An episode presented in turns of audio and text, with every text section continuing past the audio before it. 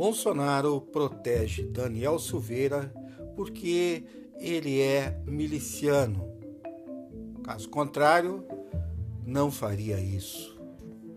Aqui quem fala é o jornalista Edson Pereira Filho, da coluna Azulejando o Precipício.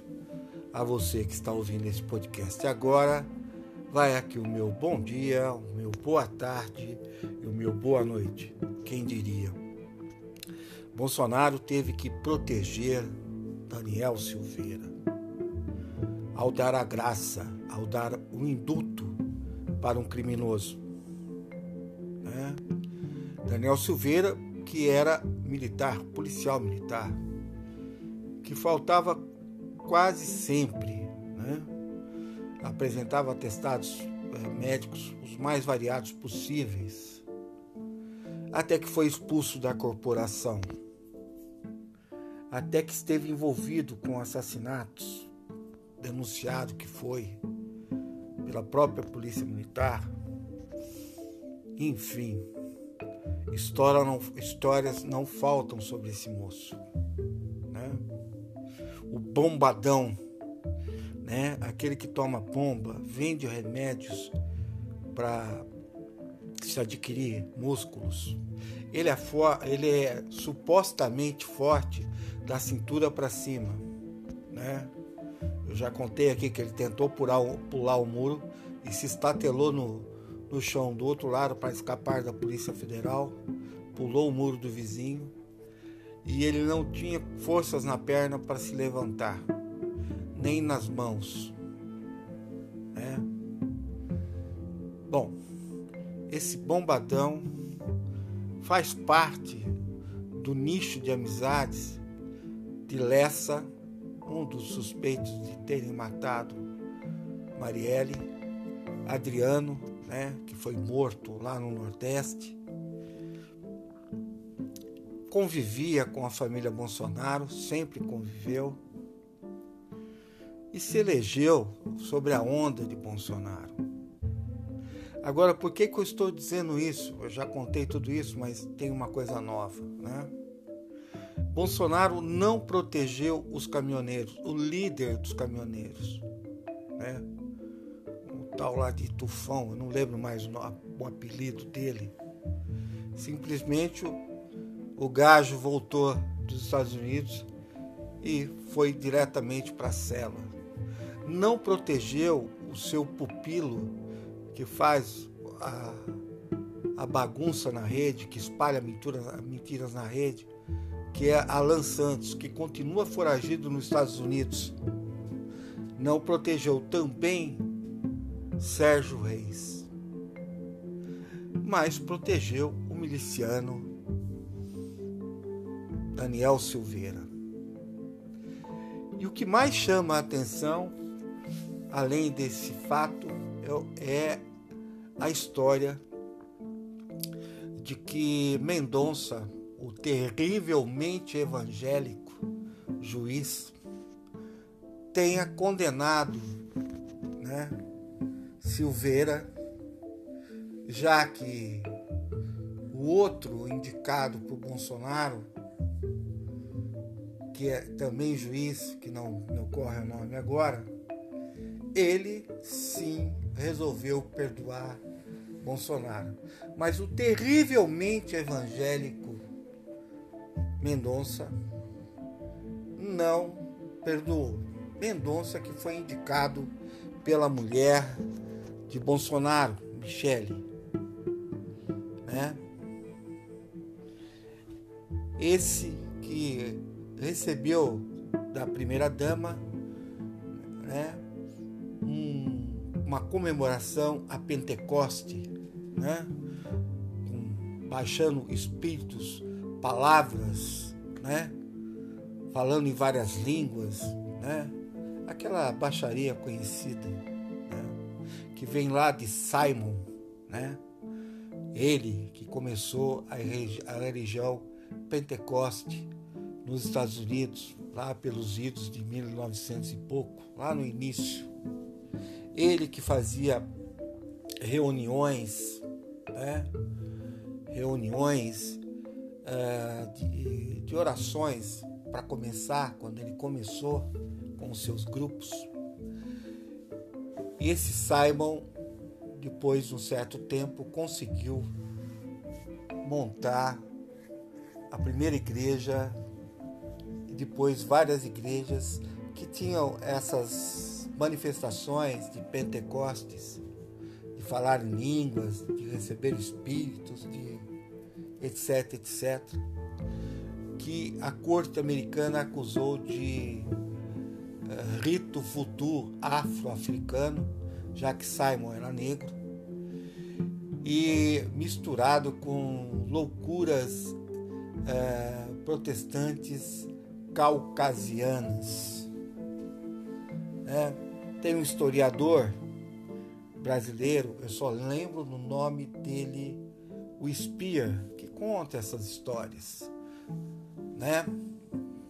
Ele que inclusive lançou um livro, depois de ter feito uma tese na universidade, de que se não se entendesse qualquer capitalista não se entender com os evangélicos, fechará as portas ou Qualquer um que não leia o livro desse espia, né, fechará as portas. Né? E o terrivelmente evangélico Mendonça traiu o Bolsonaro. Bolsonaro que teve uma caganeira um dia depois da votação. Não é muito habitual, já que ele sempre tem problemas de ter prisão de ventre. E teve uma caganeira depois que Mendonça o traiu. Né? Ao que se sabe, ele não esperava e ele eh, não entendeu e cobrou duro de, de Michele. E no mesmo dia, um dia depois da votação, eh, Mendonça chama a imprensa para justificar o seu voto.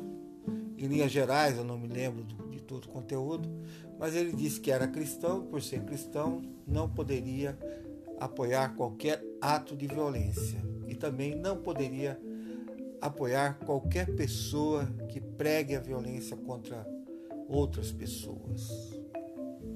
Daí a condenação.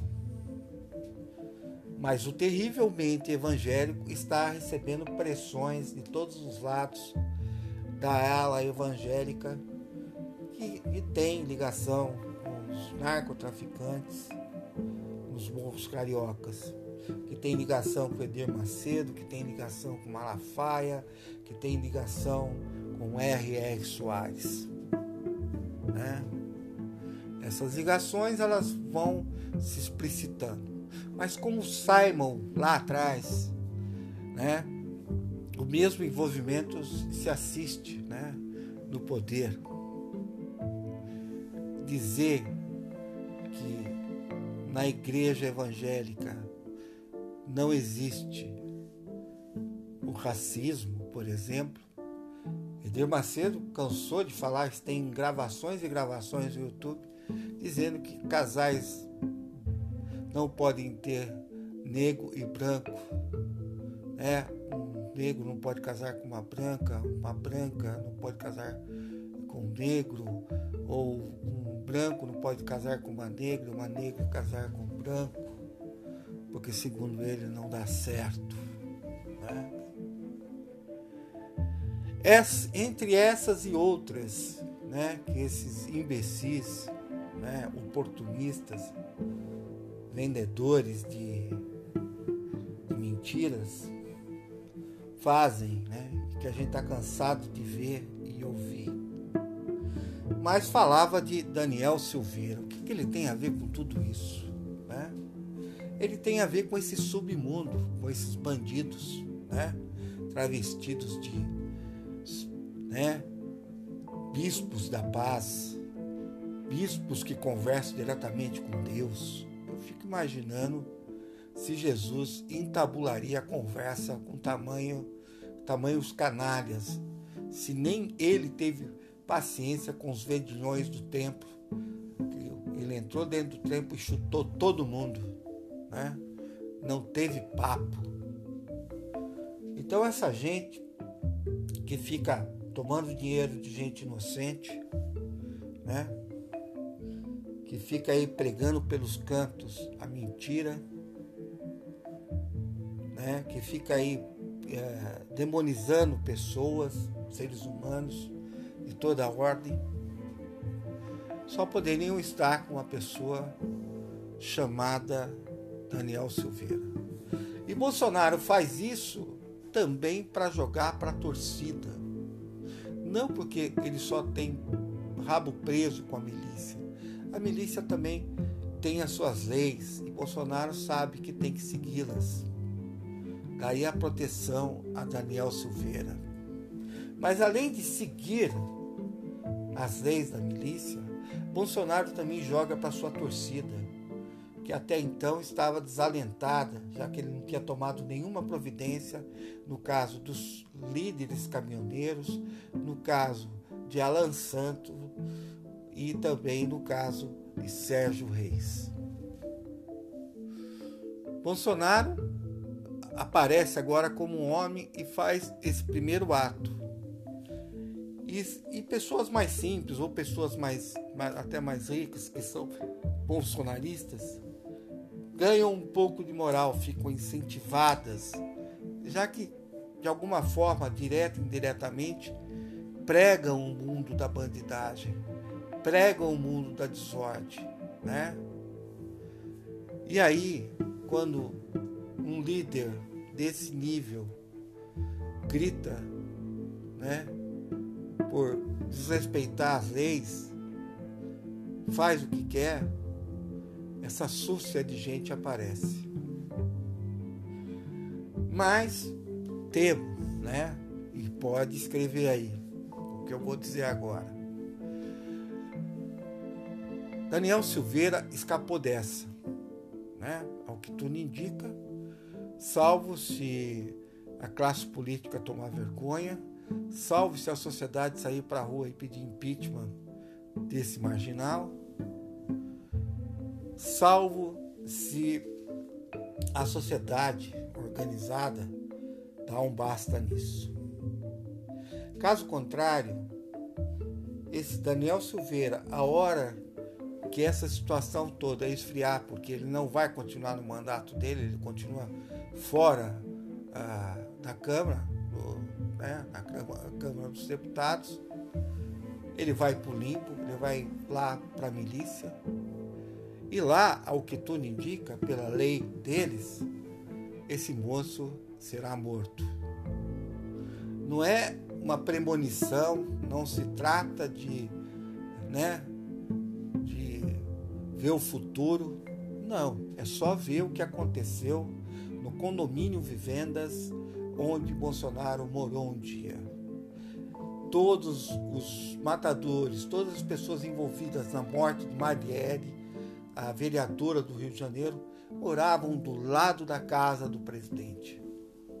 Se achou um arsenal de guerra dentro e nada aconteceu. Né? Quer dizer, nada aconteceu, não, né? Existem algumas pessoas presas. Mas é isso. Daniel Silveira não vai só para o limbo da história. Vai se juntar a Adriano lá no inferno. Aqui quem falou foi Edson Pereira Filho, da coluna Azulejando o Precipício. A você que ouviu esse podcast agora, não deixe de repassar. Abraço a todos.